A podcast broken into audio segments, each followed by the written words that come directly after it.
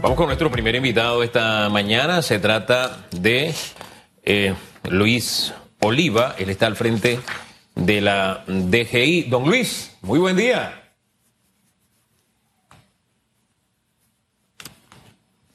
El micrófono. Toca el botoncito. El microfonito. El micrófono. Algo no ocurre. es él. Dice que somos nosotros, que no es él. Tranquilo, no se preocupe. Ay, nos escucha. Parece que sí nos está escuchando. Mira y ahí tú. está presentando el pasaporte que se necesita para estar cada mañana en Cambió el backing hoy. radiografía. Sí, no me fijé. Sí, sí, sí, yo soy observadora. No es que a mí mi monitor lo tapa la cámara. Para mirar tengo que girar a la izquierda o acá a la derecha. ¿Verdad? Sí, exacto. Usted sí tiene ahí un monitor directo detrás de su cámara. Porque, Porque usted lo exige. ya, gracias. Yo pacientemente espero. Algún día. algún 7.37 día. minutos. Mire, con el señor Oliva hay que conversar de, de varias cosas. Sí, señor. Eh, está el desembolso del tema del, del- del plan solidario que Ahora arrancaba esta semana. Ahora ahí sí, está. ahí lo escuchamos. Mire. Ahora sí. Bienvenido, buen día. Buen día, Hugo y Susan, y a todos los televidentes. Eh, en efecto, soy el administrador de la AIG, de la DGI. No de la Julio. DGI. Exacto. ¿Quién dijo IG? Acá me estaban corrigiendo también. ¿Quién dijo DGI? Son esos lapsus que pasan. Usted me disculpa. Pero Lo- son tecnológicos Lo los elevé dos. a la categoría de Don Publio. Me lo imaginé por un momento peinado como Don Publio, por ejemplo. ¡No! 7.38 minutos, vamos, Vamos a hablar de vamos. cosas serias, por Vamos favor. a lo que vamos, Señor por Oliva. favor. Mire, esta semana se anunció desembolso con el tema del plan solidario, eh, para que nos eh, hable un poquitito si ya esto eh, arrancó. Eh, en la semana conversamos también con Publio y nos hablaba de que mes a mes han ido eh, haciendo una, una limpieza en el sistema. Se ha sacado a mucha gente también que ha representado esto un ahorro, le hablaba de 25 millones de dólares aproximadamente. Para que usted nos hable de este pago y cómo ha sido ese proceso de limpieza, de saber realmente quién necesita el bono solidario y quién no. Gracias. Nosotros no, no hemos hecho una, una limpieza. Eh, básicamente, eh, los sistemas trabajan eh, basados en, en los decretos, llámese el 400, el 830, el 831, teniendo en cuenta de que estas disposiciones las listas se trabajan con el Ministerio de Desarrollo Social, de Israel. ¿Qué quiero decir con esto? Que tenemos más trabajadores reactivados que por decreto deben de salir de, de la plataforma. Tenemos más eh, personas que han sido, eh, han estado, aunque sean informales, eh, trabajando y que no están haciendo uso del vale digital, que es una situación que ahora la estamos volviendo a ver. Normalmente dentro de este año nosotros hemos visto los lapsus en donde eh, cuando se ha dado la cuarentena total vemos que hasta un 95% de los beneficiarios usan el vale. Sin embargo, cuando se reactivan las actividades, eh, hay panameños que son muy solidarios y que realmente eh, no utilizan el vale.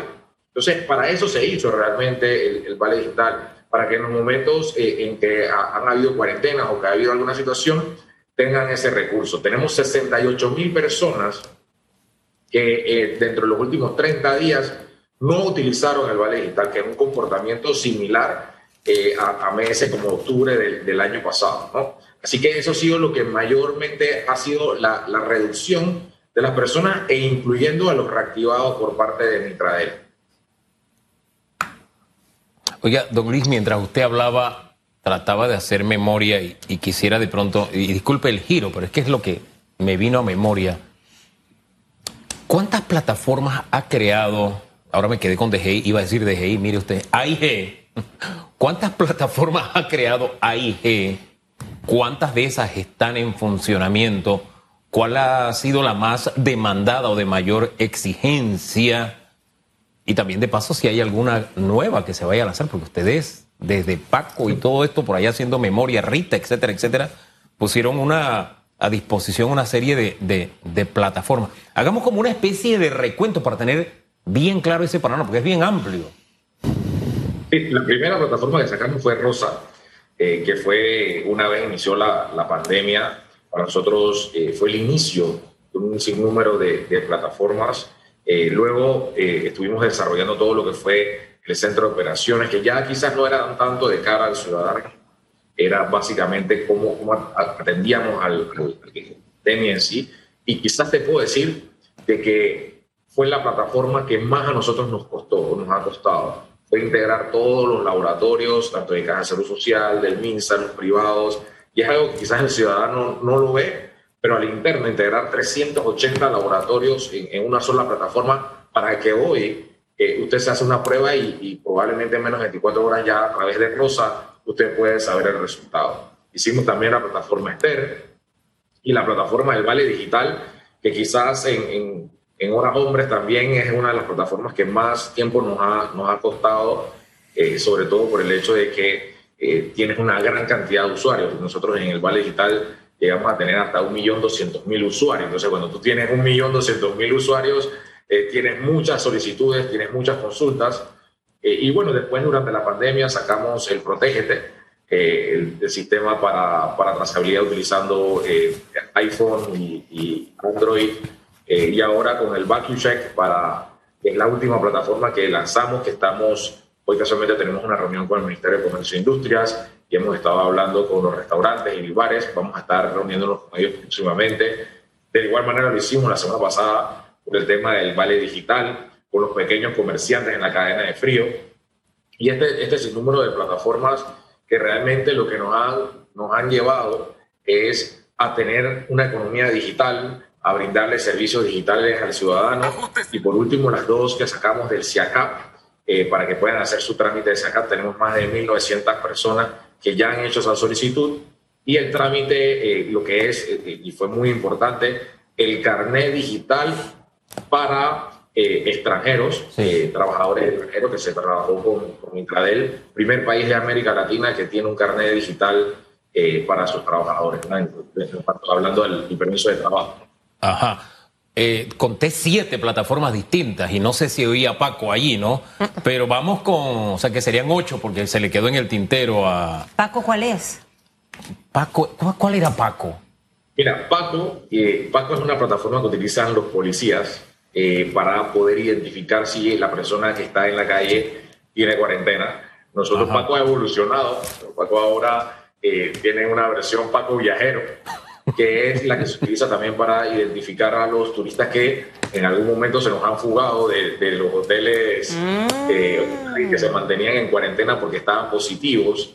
Y esto es muy, muy delicado porque estas personas están, eh, están positivas de COVID y en algunos casos se han, se han salido del hotel eh, hospital y, y, el, Paco, el Paco realmente tiene esa, esa información. Paco Viajero. Bueno. Oiga, eh, pero cierro con Bakuchek, que usted dio la primicia aquí precisamente en radiografía, nos adelantó que hay reunión hoy. ¿Cuándo vaticina usted o prevé o programa usted que estará este, ya utilizándose esta herramienta?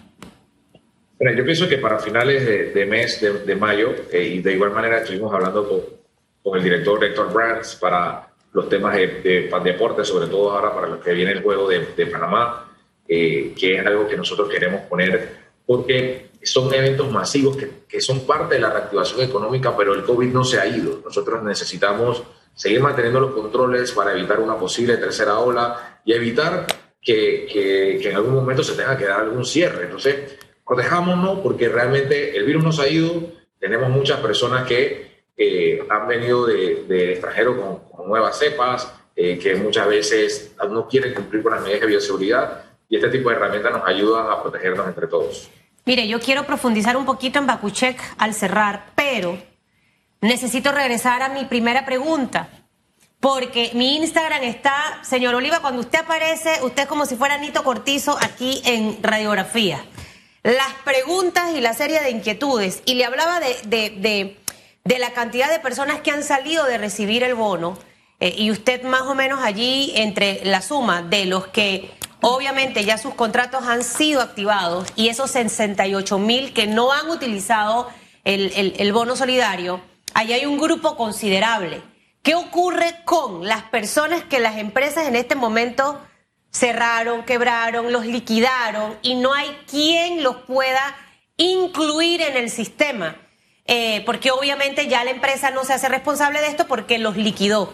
¿Qué le podemos decir a esos panameños? Y si esta semana el pago ya se ha estado acreditando de forma normal como todos los meses. Sí, mira, te digo de que, de que las personas, uno, que fueron suspendidas en su momento luego fueron reactivadas para ser despedidas por, por mutuo acuerdo, deben de ir a la página de Mitradel, donde habilitamos un trámite para que esta persona suba la carta de despido del mutuo acuerdo, ya que nosotros sabíamos que es una persona suspendida. Mitradel todos los meses nos pasa gente nueva, o sea, no, muchas veces la gente piensa de que la plataforma es estática y los que están nunca salen o, o, nunca ingresa gente nueva. Todos los meses nosotros ingresamos gente nueva al Vale Digital, sobre todo de los que vienen de Mitradel, de personas que, que estaban suspendidas y fueron despedidas. Adicionalmente, personas que eh, por algún motivo también perdieron su trabajo ahora, después de la pandemia, o sea, que nunca fueron suspendidas y ahora perdieron el trabajo. Sin embargo, hay dos cosas que tenemos que tener muy claras. El decreto habla de que las personas que declararon renta por más de 11 mil dólares en su última declaración no, eh, no reciben este beneficio. Y muchas personas que durante el año pasado probablemente eh, ganaron más de 11 mil dólares durante todo el año, esas declaraciones de renta están eh, en 2021. O sea, si ya la empresa en la que trabajaba o esa persona informal hizo su declaración de renta de 2020, no va a recibir el beneficio porque ya, ya tenemos esta restricción. Entonces, esto es un tema de que muchas personas también me lo han comentado y lastimosamente es eso, que, que realmente una persona que, que, trabajó ganando un salario de 2 mil dólares de, enero hasta octubre, probablemente en, noviembre, que pudo haber perdido su, su, su trabajo en diciembre, eh, probablemente ya va a tener una declaración de renta de, de 2020 superior a los 11 mil dólares y por eso no sería beneficiario. O sea, pero esto allí eh, eh, sería para la persona que es natural, o sea, que no está bajo el paraguas de ninguna empresa, ¿cierto?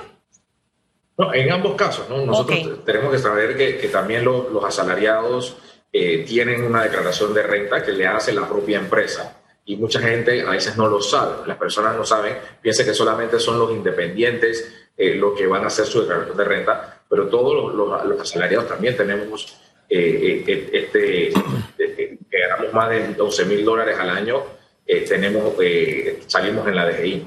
Sabe que me, me, me, gusta que esté esa opción de quienes han sido despedidos, liquidados, que puedan, y lo repito para que todas aquellas personas que siempre me preguntan, entren a la página de Mitradel y suban su carta de despido, la que les dieron, para que puedan entonces recibir el bono solidario quienes ya esto es hasta junio, estamos a la espera de un anuncio, no sabemos si se va a postergar o si se va a detener. Pero aquellas personas que llevan meses, señor Oliva, dos meses, por X o Y razón no han recibido eh, eh, el bono, más allá de que no han incumplido con alguna reglamentación, ¿qué pueden hacer en este momento? O sea, aunque estemos a casi menos de un mes de que se termine el plan de bono solidario.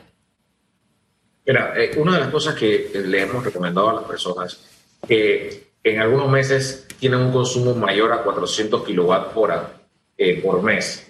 Y eh, esto es una exclusión del beneficio que está en, el decreto, no es que la IG lo, saca, simplemente nosotros seguimos las restricciones que están dentro del decreto, pero pueda que el mes siguiente esta persona no los haya consumido. Entonces es un tema también de que las personas reduzcan el, el consumo porque esto es una restricción y hay muchas personas que a veces nos envían los recibos de luz y se pasaron por 50, 60 eh, kilowatts y eh, al mes siguiente hicieron los ajustes pertinentes en sus casas y están por debajo de los 400 kilowatts. Es importante que sepan que nosotros recibimos los cortes en los días 20 de cada mes. Por ejemplo, ahora el 20 de mayo nosotros vamos a recibir todo lo que serían los cortes de entre marzo y abril de, de las empresas eh, distribuidoras de electricidad. Así que estas personas que tienen ese recibo de marzo a abril con superior a 400 kilowatts no van a estar recibiendo el, el, beneficio del vale digital ahora que vamos a recibir el corte. Así que es importante que el último recibo de luz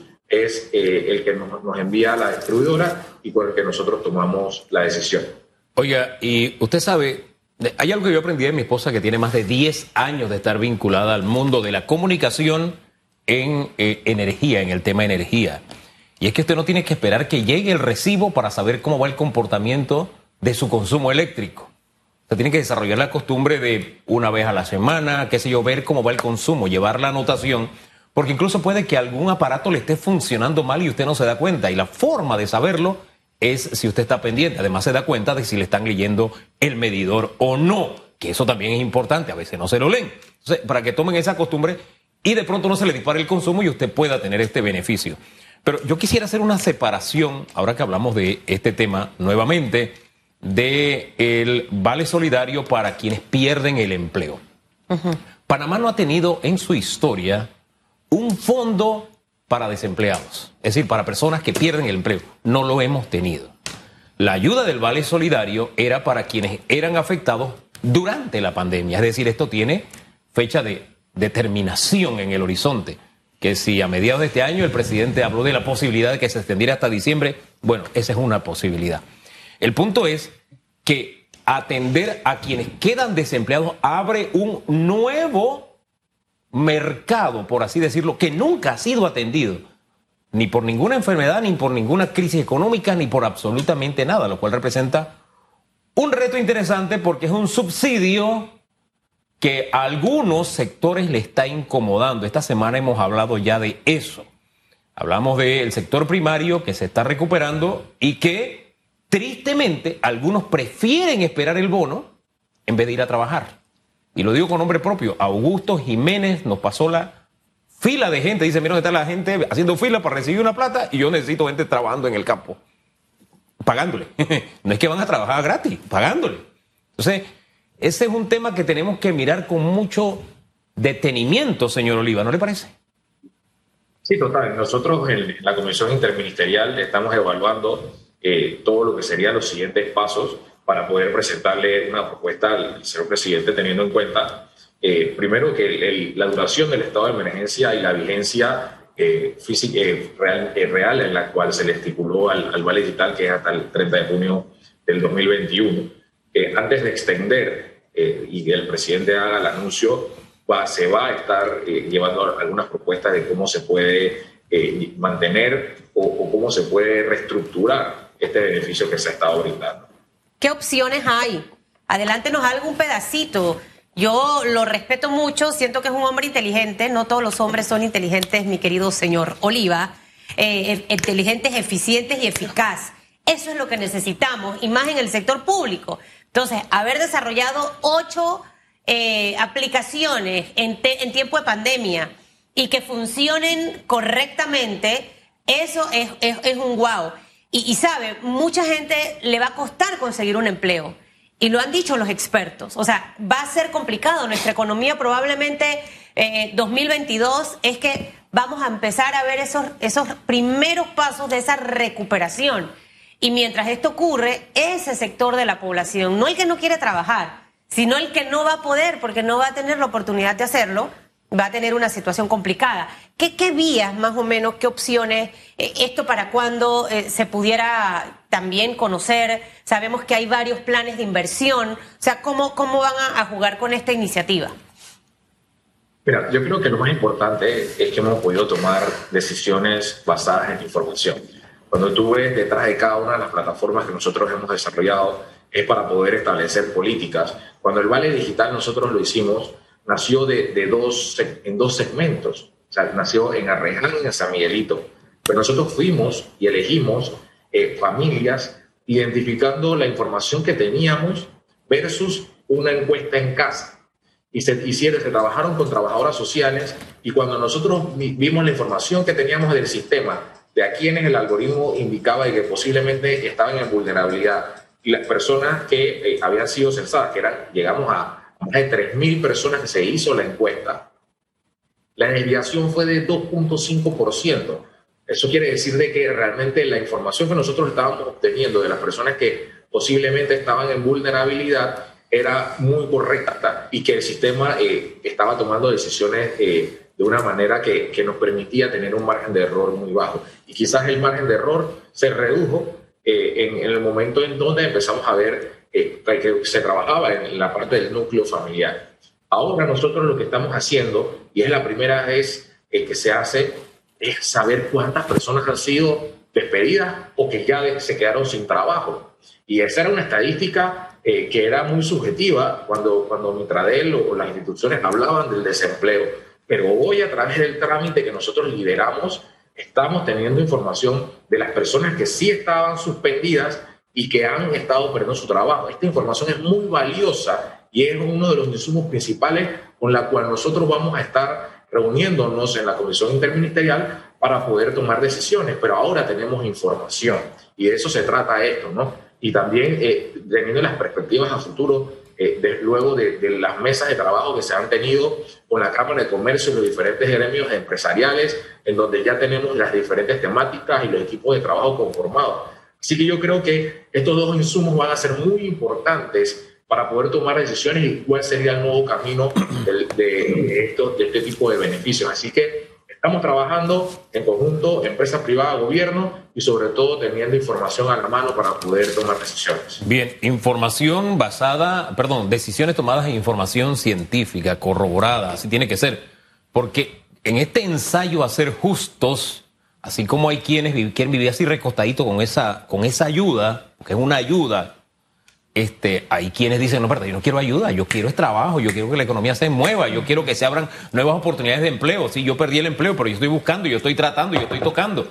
Entonces hay de lo uno y hay del otro. Y hago la aclaración porque cuando el lunes esto surgió aquí en radiografía, mucha gente decía, usted está en contra de su clase, la ayuda a los pobres. Que No, no, no se trata de eso. Se trata de que el trabajo es una bendición, de que el trabajo es una cultura que tenemos que que desarrollar, el esfuerzo propio hay que, esa es tierra que tenemos que, que abonarla. Panamá es un país que tiene subsidios en áreas que ya tenemos que volver a revisarlas. Y cuando hablo de subsidios, no solamente me refiero a ayudas sociales, que le llaman inversión social y hay que revisar si hay inversión, sino también en otros niveles que ya tienen que haber crecido como para quitarles el subsidio y que nos alcance más la plata para lo que necesitamos, que son obras, que la actividad eh, económica comience a moverse señor Oliva. Son elementos que se toman en cuenta para estas decisiones, a mi humilde entender, ¿no? Es correcto, Hugo. Eh, y básicamente lo que te quiero decir, nosotros trabajamos en el día de, ayer, estuvimos reunidos con la ministra de Desarrollo Social, eh, viendo también los otros programas que nosotros manejamos, eh, sobre todo para medir el índice de pobreza multidimensional es muy importante que nosotros también, y, no me quiero meter en territorio de la, de la ministra del MIDES, pero básicamente como trabajamos en conjunto, el, el uso de la tecnología para, para poder identificar las personas que están en vulnerabilidad, que realmente probablemente lo estaban antes de la pandemia, y poder entonces tomar la información que te acabo de mencionar, que viene de la pandemia, nos permite también identificar, oye, es, que esta persona ya, ya estaba previamente así en la pandemia o esta persona sufrió después de la pandemia o este tipo de, de, negocios ha, ha sido eh, más afectado eh, por la pandemia y, probablemente tengamos que ver cómo orientamos los recursos en, en, una vía o en la otra. Lo importante es que eh, las decisiones que estamos tomando se han estado analizando con números, con datos y a través de, sistemas informáticos que, que, nos brindan esa información. Hombre, don Luis, gracias. Y qué bueno, de verdad, que se haga de una manera correcta. El Baku, Baku Check. Baku Check. Eh, ¿Cuándo? Eh, eh, ¿Es la reunión hoy o mañana? Mira, hoy nos estamos reuniendo al interno con el, ministro, el, Ministerio de Comercio e Industria. El ministro Ramón nos, nos designó una persona eh, nosotros las próximas semanas nos vamos a estar reuniendo con las asociaciones de bares y restaurantes eh, a fin de que eh, podamos empezar a crearle los usuarios. Nosotros a través de esta plataforma, la persona con su aviso de operación y el representante legal pueden solicitar un usuario. Y es muy sencillo porque lo pueden descargar desde cualquier aplicativo, desde cualquier celular Android, este aplicativo. Y al momento de tenerlo en el celular simplemente la persona le presenta la cédula o el pasaporte y le va, a, informar ¿Ahí qué va a salir? Ahí va a salir si fue vacunado, si le dio COVID. O sea, ¿qué va a salir en BakuCheck? Importante eso, ¿no? Mira, eh, la persona que, está en cuarentena eh, le va a salir y esta persona tiene que ponerse al órdenes del MINSA. Esta persona en teoría debería de estar en cuarentena la parte de, vacunación, eso depende si la persona quiere compartir este dato, pues nosotros también tenemos que hacer la protección de datos.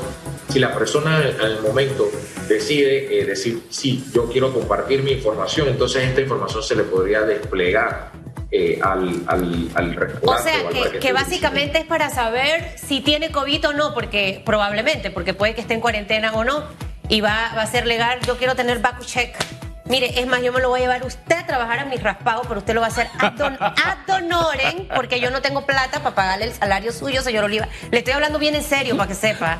Bien en serio. Por ahí le chateo.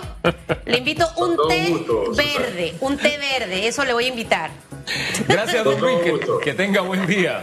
Allá nos gritan Igualmente, ya. Chao, señor Luis Oliva. Oliva, que está al frente no de la DGI, sino de la AIG.